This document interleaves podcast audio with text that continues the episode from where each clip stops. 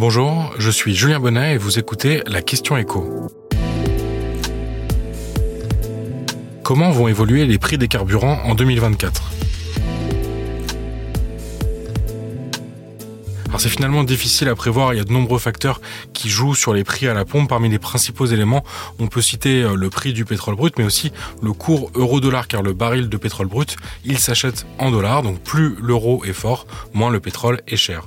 Actuellement, les prix sont à un niveau relativement faible si on compare avec la période récente, entre 1,70€ et 1,80€ le litre pour le gazole et l'essence. Dans la foulée de l'invasion russe en Ukraine début 2022, les prix avaient fortement augmenté pour s'afficher au-dessus des 2 euros le litre. L'an dernier, ce seuil n'a pas été dépassé, mais on l'a frôlé, en particulier en septembre. En réaction, le gouvernement avait appelé la grande distribution à proposer du carburant à prix coûtant, une mesure qui a pu jouer, mais plutôt à la marge hein, pour la grande distribution, Leclerc, Système U, Carrefour, Auchan, Intermarché. Le carburant reste un produit d'appel pour ces enseignes, un moyen d'attirer le client et donc un produit sur lequel il réalise déjà très peu de marge. C'est plutôt la baisse du prix du baril de pétrole brut à partir du mois d'octobre qui a eu tendance à faire baisser les prix. On peut donc se demander si cette situation va se poursuivre cette année. A priori, oui. En tout cas, on est en train de voir les prix se stabiliser sur cette fourchette, 1,70€, 1,80€, ce qui reste élevé si on compare à 2021 avec des prix qui tournaient plutôt autour de 1,50€ le litre. Mais tout peut changer rapidement. Un événement international majeur euh, peut par exemple faire bondir le cours du pétrole brut de 10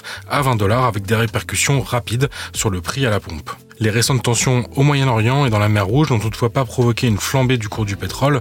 Le contexte économique reste en effet plutôt morose avec une croissance mondiale assez faible liée au ralentissement en Chine. Un pessimisme qui semble pour le moment contenir la hausse du pétrole brut.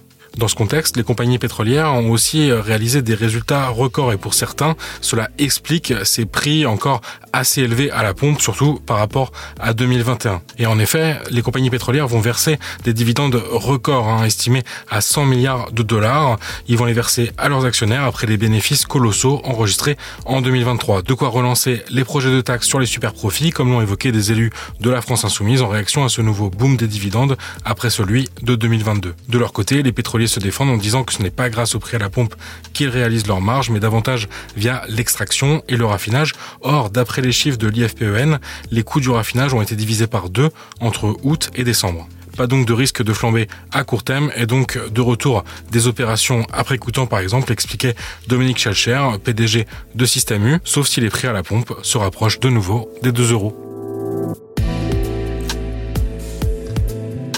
Merci d'avoir écouté La Question Éco, le podcast quotidien pour vous répondre à toutes les questions que vous vous posez sur l'actualité économique. Abonnez-vous sur votre plateforme d'écoute pour ne rien manquer. Et si cet épisode vous a plu, n'hésitez pas à laisser une note et un commentaire.